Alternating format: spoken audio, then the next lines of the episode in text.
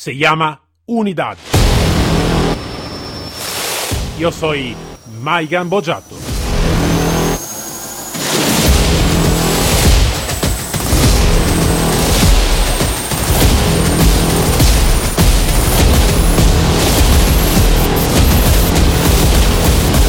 Unidad K9.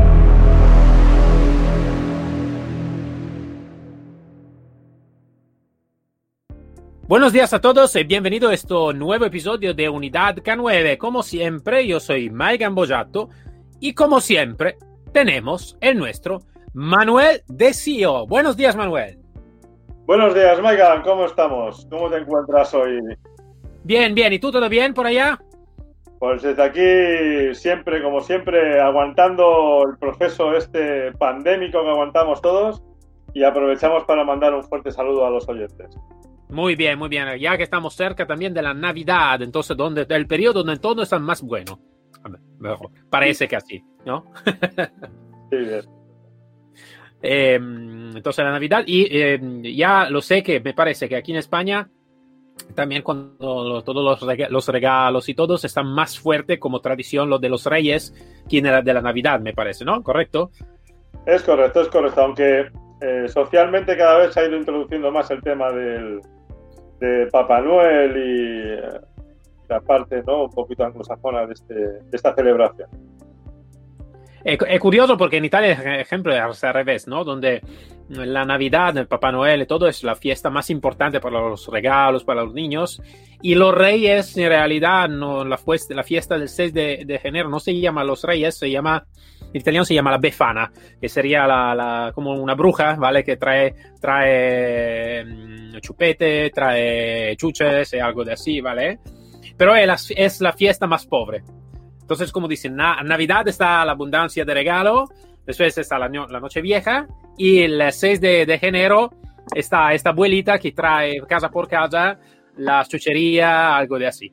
Entonces, pero no es muy sentida como, como, como aquí en España, ejemplo, los reyes. Entonces, vale, es curioso, porque cada, cada, cada, nación tiene su cultura, su tradición y eh, eso es siempre algo que me encanta mucho.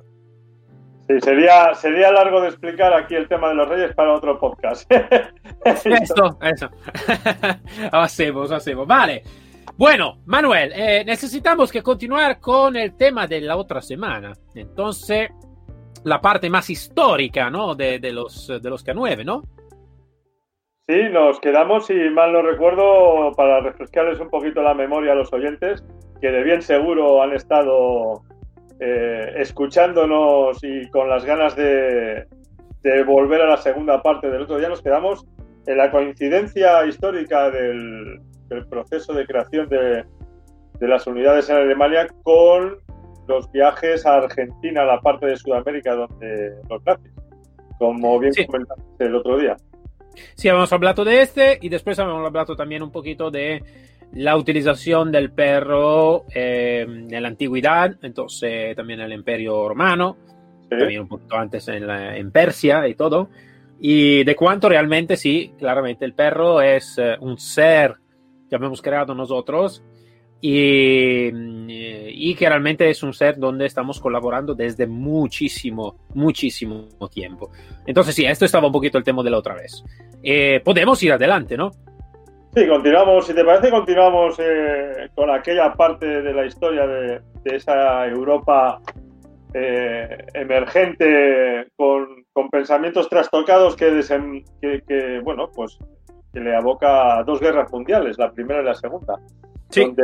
Donde, bueno, pues la creación de las unidades K9 viene precedida ya por, bueno, pues por otras, otras actuaciones también en el Reino Unido, eh, habiendo recogido un poquito de, de, historia al respecto, no solamente nos podemos o debemos de centrarnos en esa época, ¿no? De, del periodo entre guerras, sino que nos podemos dirigir a, la época de Inglaterra donde está el, el famoso asesino Jack el Destripador. Sí, que aquí ya fueron utilizados perros por parte del Departamento Metropolitano de Policía de Londres. De hecho, básicamente la ayuda se centra en, en seguir los rastros que iba dejando este asesino por, por doquier, por donde iba, por donde iba pasando.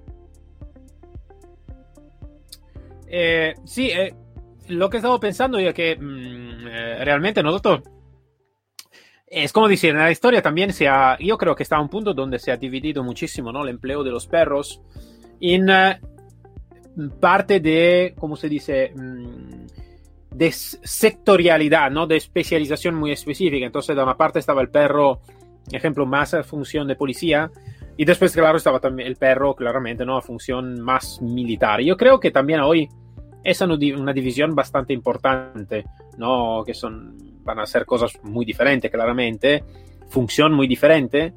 Y um, yo creo que una vez esta, este, esta diferencia no estaba muchísimo, creo que estaba estaba más mezclada, ¿no? Como pensamiento, ¿no? El perro de guerra, el perro de, de, ciudadanía y todo. Pero realmente están disfrutando, como tú me estabas diciendo, bien diciendo ahora, ejemplo, las características realmente, ¿no? De los 10 grupos de raza específica. Eh, seguro la búsqueda, ejemplo, de, de, traza, de sangre o algo de así es una especificidad de, alguna tipología de perro. Todos pueden oler, claramente, pero es una especificidad, ¿no? De, de una raza de perro. Eh, como ejemplo, como ya estaba diciendo la semana pasada, estaba uh, esta subdivisión también en el Imperio Romano, donde estaban diferentes, estaba cuatro, me parece, cinco grupos diferentes, divididos por la función, ¿no? El perro villático, que iba a guardia de la ciudad, el perro mm, eh, se llamaba pasco, pastorare pecuraru, que estaba por la, la, la, como pastor, ¿vale? Entonces como el pastor alemán, más o menos el perro puñacho belicoso, entonces el perro de guerra. Entonces estaba esta tipología de diferencia, ¿no? Y, mm, eh, y eso estaba muy bien valorado, entonces esta colaboración estaba muy bien valorada.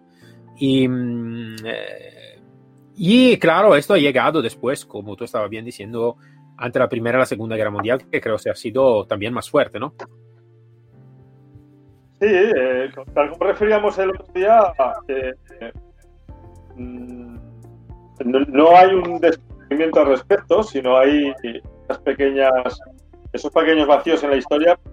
lógicamente, quien se lleva la palma es esa Alemania que en su afán de crecimiento y en su afán de, volver a ser un imperio, pues utiliza todos los medios posibles habidos y por haber, ¿no? Para crecer y consigue desarrollar, desde luego, verdaderamente, según refieren los historiadores, consigue, como bien decíamos otro día, eh, desarrollar un ejército de perros para luego asignarlos a esas unidades. De hecho, eh, los aliados, en su día, más bien el ejército americano, se, hace, propio el, éxito de, la creación de esas unidades y traslada, o bien, mejor dicho, crea lo que le llevan a ellos eh, el cuerpo K9, ¿no? que eran perros de guerra utilizados en, esa Segunda Guerra Mundial por parte de los aliados, lo cual deriva a posteriori que continúen en esas investigaciones, en ese trabajo realizado por parte del ejército estadounidense, que desemboca, pues, llegado el caso hasta la guerra de Vietnam, donde se refiere que esos perros de guerra, ese cuerpo K9, eh, en un número aproximado refieren que de unos 4.000 que fueron utilizados en la, en, la contienda de Vietnam, eh, bueno, pues de los cuales llegaron a morir algo más de mil, mil y algo de, esos perros de, guerra que eran utilizados por diferentes motivos, mordeduras de serpiente, eh, minas, minas fragmentación, minas persona, etcétera, etcétera. Pero hay una parte negativa del uso de esos perros que fue el, abandono posterior. El abandono por parte del ejército, que ya no le encuentra esa utilidad a esos quizás 3.000 perros de guerra utilizados en esa contienda, que fueron finalmente fueron abandonados y sacrificados, entre otros. Con lo cual tenemos la cara y la cruz.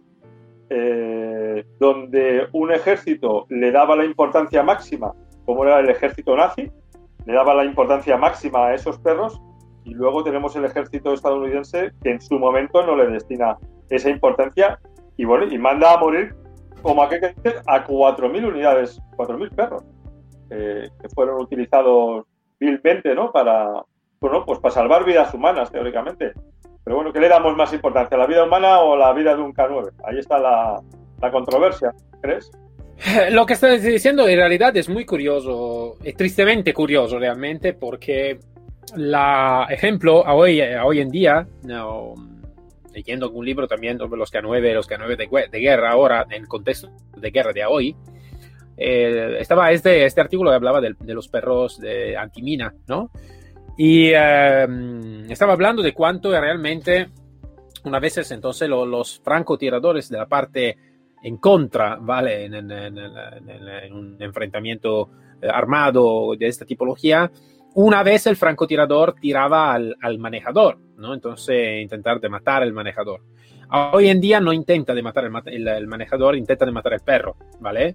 Esto porque están poniendo en una manera, es como decir, del otro lado, mucha más importancia realmente al perro que al ser humano en este caso, porque porque el ser humano, si yo voy a matar al manejador. En realidad el perro puede trabajar a través de un entrenamiento y todo con otro manejador y esto puede emplear, no sé, un poquito de tiempo, ¿vale? Si yo voy a matar al perro, eh, sustituir un perro es mucho más complicado, mucho más largo como trabajo, como entrenamiento, como todo. Entonces, es todavía en una manera diferente, en una manera, claro, bastante triste, claro, poner también mucho más peso, en realidad, en este caso, a la función operativa de a la vida de, de, un perro que a la vida de un manejador.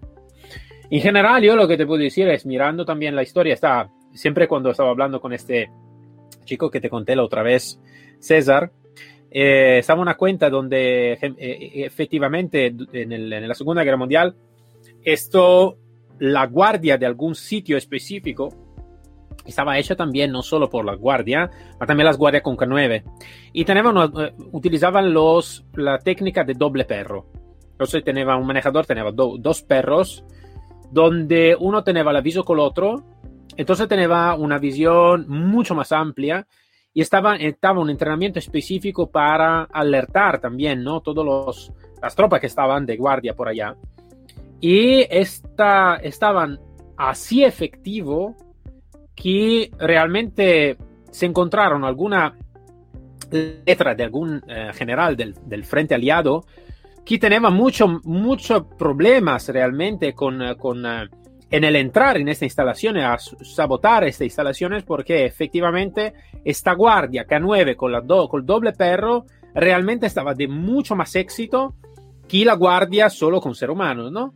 Entonces tenían esta, alguna letra donde hablan de esto y de cómo realmente tentar de, eh, de, de, de, entrar, entonces de anular ¿no? esta, esta guardia tan, tan efectiva. ¿no? Eh, y esto, claro, ha, ha, tenido bastante eco ¿no? en, la, en la Fuerza Armada, más que todo en la Alemania, donde realmente sí, los, el K9 estaba estaba bastante serio. Este ejemplo de, de, lo de que tú me estabas diciendo del Vietnam, no, no, no, no sabía. Sabía que estaba un empleo de los K9, pero lo que tú me estabas contando ahora no lo sabía. Y parece mucho más similar ¿no? a cuando, por ejemplo, la tropa, la tropa aliada al final de la Segunda Guerra Mundial, de estadounidense en este caso, necesitaba que regresaran todos los vehículos ¿no? y todo. Y por al final eligieron de dejarlo donde estaban los vehículos y todos porque estaba mucho más coste de regresarlo en patria que dejarlo donde estaba, ¿no? Entonces, por, por mucho tiempo, no sé, creo también aquí en España, las fuerzas de policía utilizaban, eh, han utilizado por tiempo eh, los vehículos de los aliados, entonces de los estadounidenses. Sí, sí, cierto, ciertamente. Los, los estadounidenses llamaban al contingente de perros utilizados en el conflicto, le llamaban eh, eh excedente. O sea, eh, para que tuvieras cómo, cómo trataban, ¿no? Ese, era equipo ex, excedente, o sea, como, bueno, pues como si fuesen tornillos. Ya los hemos utilizado y aquí se quedan, porque lo, como, bien dices, les costaba más la repatriación, ¿verdad? Que no, que no el, el dejarlos allí. Como, bueno, pues como en, en otras tantas bases eh, del despliegue estadounidense en Europa en su momento. Ciertamente es curioso que, utilicemos a este animal eh, desde luego para salvar vidas humanas, ¿no? Cuando dicen que es el mejor amigo del hombre.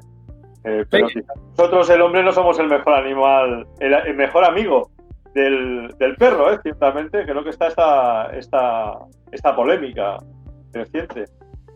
Pero indudablemente, eh, como bien referías en el capítulo anterior, eh, el, el, lazo de unión entre el ser humano y el, y el perro durante el transcurso de toda la, historia de la vida eh, es un, un, lazo de unión muy, muy estrecho, ¿no? Muy, muy en una línea de caminar juntos bajo cualquier adversidad. Ya ha llegado, pues tenemos el ejemplo, ¿no? un conflicto bélico. Aquí España, España como, como Italia, después de la, de la contienda, bueno, pues pasemos, pasamos a, a una dictadura y, Italia pasó a una república, si mal no recuerdo, ¿verdad que sí? Eh, sí. Y aquí España tenía unas precariedades muy importantes en su momento eh, y, y, supo aprovechar, pues quizás es el, el bienvenido Mr. Marshall, esa, esa famosa película, ¿no? Que, en el pueblo, no recuerdo bien el nombre ahora, recibía a los americanos que solamente iban a pasar por el pueblo y lo recibían, vamos, con vitores, tambores, eh, guirnaldas, como si aquello fuera ya el resurgir. Y España aprovechó el excedente de equipo de, de los americanos. Bueno, más, más bien lo que le dejaron aquí, que no querían. Sí, sí, esto sí, en Italia lo que ocurrió, claro, los, eh, el fascismo salió por 1922 hasta el 8 de septiembre del 1943, donde firmaron lo que se llama el armisticio, no sé si dice la palabra en español, ¿vale? Con los aliados, donde el, rey escapó y, y, desde ahí empezó realmente lo que se llama una guerra civil, porque de una parte la Italia estaba dividida entre los, las invasiones de los aliados de los nazis y mm, del otro lado estaban los eh, partisanos, ¿vale? Que querían, y, también el ejército que, que, ha, dejado. Ha sido un problema muy gordo en este periodo porque realmente el rey hizo algo de realmente lo, lo peor que puede, que puede hacer un rey, de, de sueltar el pueblo y de de abandonarlo a sí mismo, ¿no? Em, entonces, desde el 8 de septiembre del 43 hasta el 45 fue realmente una guerra civil y después en el 46 empezó a, través de un referéndum, la, Italia se volvió, se volvió. Italia empezó su camino como, como república, ¿vale? Y, mm, eh, pero sí que realmente fue un periodo bastante, bastante duro ¿no? por, por, por, por todos. Y, y, te digo, en general, claro que la colaboración es muy, es muy larga. Yo te puedo dar un ejemplo, eh, Manuel, sobre realmente una verdadera colaboración entre una especialidad del ejército, en este caso, y un animal. Eh, los ejércitos italianos tienen una especialidad muy, muy especial, ¿vale? Perdona el juego de palabras, que mm, se llaman los alpinos. ¿Vale? Que es una especialidad del ejército que trabaja, es una especialidad que trabaja en las montañas, ¿vale? Entonces es una tropa de, de tierra de montaña, es muy especial, ¿vale? Y desde cuando se fundó esta especialidad, siempre empezó a trabajar con burros, ¿vale? Por el transporte de arma, por muchas cosas. Entonces se dice que el alpino, el alpino es el, el, como el soldado, ¿vale? El mejor amigo del alpino es el burro. Y realmente lo que te puedo decir es que está una, ha sido siempre una relación muy grande entre los alpinos y los burros que nunca han pensado, nunca han pensado de abandonar a ningún animal, en este caso. Y para ellos el burro estaba como un compañero. Y como compañero, si necesitaban que rescatara su vida, iban a rescatar a su vida. Entonces es curioso de mirar cuánto realmente nosotros Ahora también hablamos de K9, K9, K9, cuánto realmente una especialidad como esta sí que tenía realmente en la cabeza lo que estaba una colaboración de verdad, ¿no? Y, y tenemos una relación muy, muy fuerte. Y imagínate que el, empleo de los burros se le han continuado hasta, me parece, un 5, 6 o máximo 10 años atrás. Entonces se han empleado hasta, hasta hoy, prácticamente. Y, y sultán ahora está simplemente más como tradición, ¿vale? No a nivel operativo, ma como tradición. Pero hasta 10 años atrás se empleaban en un contexto, ¿vale? Realmente en contexto de entrenamiento y todo. Y sí que estaba realmente una, relación muy fuerte porque cada, cada, no cada alpino, pero no todos los alpinos tenían un burro, pero lo que estaban con los burros tenían el su burro y estaba como, como te estaba diciendo, como realmente un compañero que a veces necesitaba que ser rescatado y algo más. Imagínate. Bueno, pues ah, exactamente sucedía lo mismo en España. ¿eh? Aquí el animal cotizado era la mula. La mula de carga para transportar artillería pesada en, en en la zona de montaña, como bien refieres, y esa ha sido utilizada por el ejército de tierra, pues yo creo que incluso dudaría que no sea utilizada aún esa mula, que, a la vez tuvo gran éxito en la Segunda Guerra Mundial por parte de los aliados cuando descubrieron que la única forma de transportar artillería a según qué zonas de, difícil acceso para vehículos era mediante el, traslado de burros o mulas. ¿eh? Es curioso ¿eh? esta, parte. Ah, es curiosa, es curiosa. Pero bueno, eh, es una evolución, ¿no, ¿no crees? Es una evolución en el tiempo de la domesticación de, todo tipo de alemanes, de, animales, perdón, no entendamos mal, y que cualquier raza o cualquier especie tiene una validez para la parte operativa de, de trabajo de cualquier servicio de seguridad. Eh, el ejemplo más claro, no debemos centrarnos únicamente quizás en los perros. La, parte más clara la tienes en, los caballos utilizados en orden público, que son especialmente adiestrados pues para aguantar esa muchedumbre de personas, ese ruido, esas detonaciones, en el caso de tener que cargar, en el caso de, aglomeraciones masivas de personas, pues bueno, pues un encuentro de fútbol entre equipos rivales sea, no solo nos centramos en ese adiestramiento de los perros, sino que cualquier otro tipo de especie tiene su validez. De hecho, aquí en España, de hecho en España eh, sí que ha sido utilizado el, perro como tal en servicios de seguridad, pero realmente pioneros, quizás algún oyente podría corregirnos, pero hace entre 38 y 40 años aproximadamente, no mucho más, que se está utilizando como parte de rescate. O sea, le, dan esa importancia al, perro K9 como tal, ¿no? Y tenemos que agradecerle un poquito pues a, esa, a ese cuerpo tan nombrado que es la Benemérita, la Guardia Civil, ¿no? Eh, como creación de, del primer curso, si no recuerdo más, el primer curso de, búsqueda y rescate en escombros. O sea, sí. búsqueda y rescate en escombros, o sea, ya ese, ese inicio, ¿no? De, esa, de ese uso del, del perro. Te puedo, te puedo decir algo más sobre este cuando... Eh, yo tengo muchas culturas sobre este porque me, me, me, me, habló muchísimo César, entonces yo estaba pendiente de lo que estaba diciendo. Y una cosa me pone, me puse eh, con muchas curiosidad, ¿no? Que sabes que en la Segunda Guerra Mundial estaba un perro, se llamaba se llamaba el perro sanitario, imagínatelo, donde en el campo de batalla, donde después de la batalla, el perro sanitario uh, iba a buscar las personas vivas, ¿vale? Imagínate la multitud de, cadáveres. Algo de, triste, pero vale, es, es este. Y arriba de él tenía alguna mochila, pequeña, ¿vale? De, de primer auxilio. Entonces, cuando llegaba y cuando estaba algún vivo, del, del, campo de batalla, el soldado ya podía coger algo para, para cuidarse. Y al mismo tiempo el perro empezaba a ladrar. ¿Vale? Ladraba por avisar a los sanitarios que estaba una persona viva. ¿vale?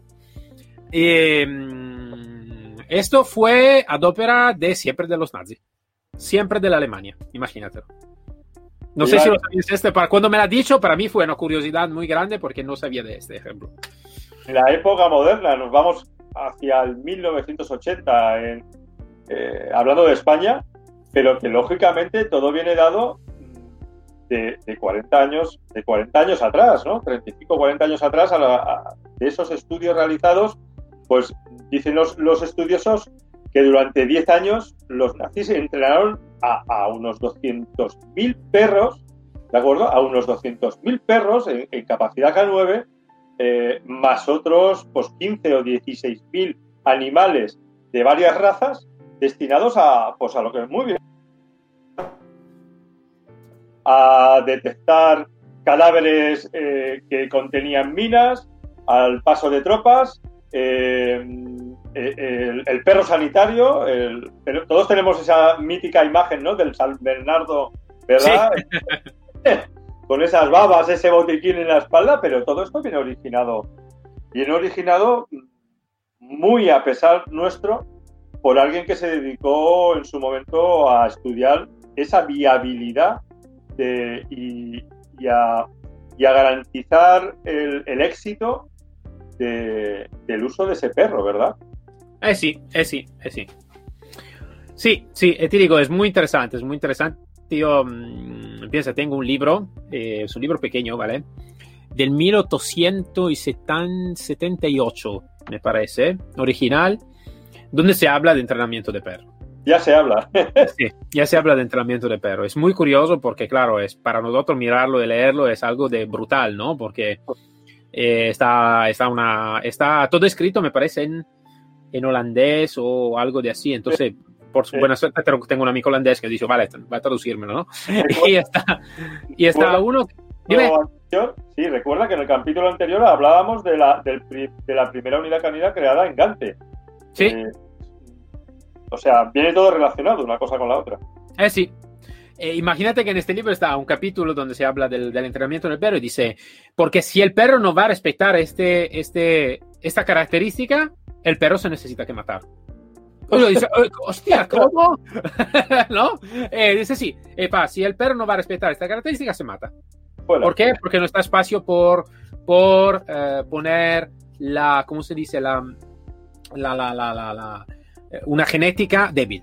Necesitamos perros fuertes. Entonces, nada más. O el perro tiene características o si no tiene, se mata. Entonces, por, nosotros, imagínate un libro escrito a hoy con, esta, con esto, con esto dicho, ¿no? sería un libro que te va, eh, van a, a, coger el autor y lo van, y lo van a poner, ¿no? Eh, sobre no sé qué. Pero es curioso porque, claro, también está, es interesante mirar la técnica de, de la época y también la cultura, ¿no? De la época, que es totalmente diferente, ¿no? Y mm, entonces es interesante, es muy interesante, sí que es muy interesante. Y me gustaría hablar de este, de, episodio sobre episodio, porque la historia para mí es, es muy interesante de verdad. Bueno, tenemos esa suerte, ¿no? Poder, poder tener conocimiento de esa historia pasada. Eh, mira, si nos remontamos a tiempos más modernos y, y, retomamos ese aspecto del perro sanitario como tal que decías, creado y estudiado por el ejército nazi, nos trasladamos a esta época moderna en la cual yo, nos vamos a trasladar aquí a España, o sea, donde me vuelvo a remitir al, cuerpo de la Benemérita, de la Guardia Civil, que tras crear ese curso de búsqueda y rescate en escombros, ¿no? al hilo del perro sanitario que, hablabas, en el, sobre 1982, si creo no recordar mal, eh, este mismo cuerpo crea el, el grupo ecológico, donde, donde se aglutinan esos, este, esta tipología de perros, ¿sí? todo guarda relación en la historia. O sea, si se crea esa unidad es por algo, es por, bueno, pues por aquel Ger Langen, ¿no? Del ejército nazi que adiestró esos perros y que ha ido perdurando en, la historia. Mira, eh, los españoles debemos estar agradecidos en este aspecto a, a esa incesante eh, calidad de servicio que presta este cuerpo, sin merecer a ningún otro, pero esa calidad de servicio que presta la Guardia Civil lleva pues a un incidente muy desgraciado en España que fue el camping, el, camping de Viescas. No sé si eras conocedor, fue una, una riada que hubo en, el Alto Pirineo y donde falleció gente. Falleció gente y, y poco menos que se estrena el, el hecho de poder utilizar esos perros de búsqueda y rescate en escombros se destina para el uso de rescate de cadáveres o personas vivas en ese en, en un camping que quedó bajo el lodo, sepultado bajo el lodo, como aquel que dices. Si tienes curiosidad en internet, puedes buscar camping Viescas y, eh, y verás el desastre, el desastre personal, material y ecológico que hubo. Era un camping que estaba en, en la cuenca del río, básicamente. Sí, sí, sí, sí, sí. Y, tal. Entonces, claro, eh, esa, esa inquietud, esa, esa incesante ganas de, crecer y de, y de, crear, aún remitiéndonos a una historia anterior, debemos dar gracias de que podamos eh, beneficiarnos quizás de esas maléficas intenciones que hubo en su momento para trasladarlas a buenas intenciones en tiempo moderno. Claro que sí, claro que sí. Yo digo siempre, ¿no? Tener la, la, la, la, visión del pasado nos puede ayudar a vivir el presente y tener más conciencia también de lo que puede pasar, ¿no? Entonces es un, algo de importante, por eso que me gusta siempre muchísimo la, la historia, ¿no? Eh, por, este, por este seguro. Bueno, Manuel, el tiempo se ha acabado. Y acabando el tiempo, quiero de darte un poquito de espacio para saludar a todos, porque este es eh, el penúltimo episodio de, de Unidad K9 no solo de esta temporada, ma es el último episodio de verdad, del penúltimo episodio de la Unidad K9. Hacemos, haremos también el último episodio oficial. Entonces, seguro que nos vamos a ver muy pronto en otro proyecto. No voy a decir más de este porque no, es que podemos decir todo, todo. Necesitamos que dar un poquito de, ¿no? De esta parte donde el oyente dice, vale, pero qué curiosidad, qué hacemos, qué, hace, qué, hacéis y todo. Eh, entonces, pero para ahora es el penúltimo episodio. Entonces te dejo un poquito de espacio a ti si quieres saludar a los oyentes.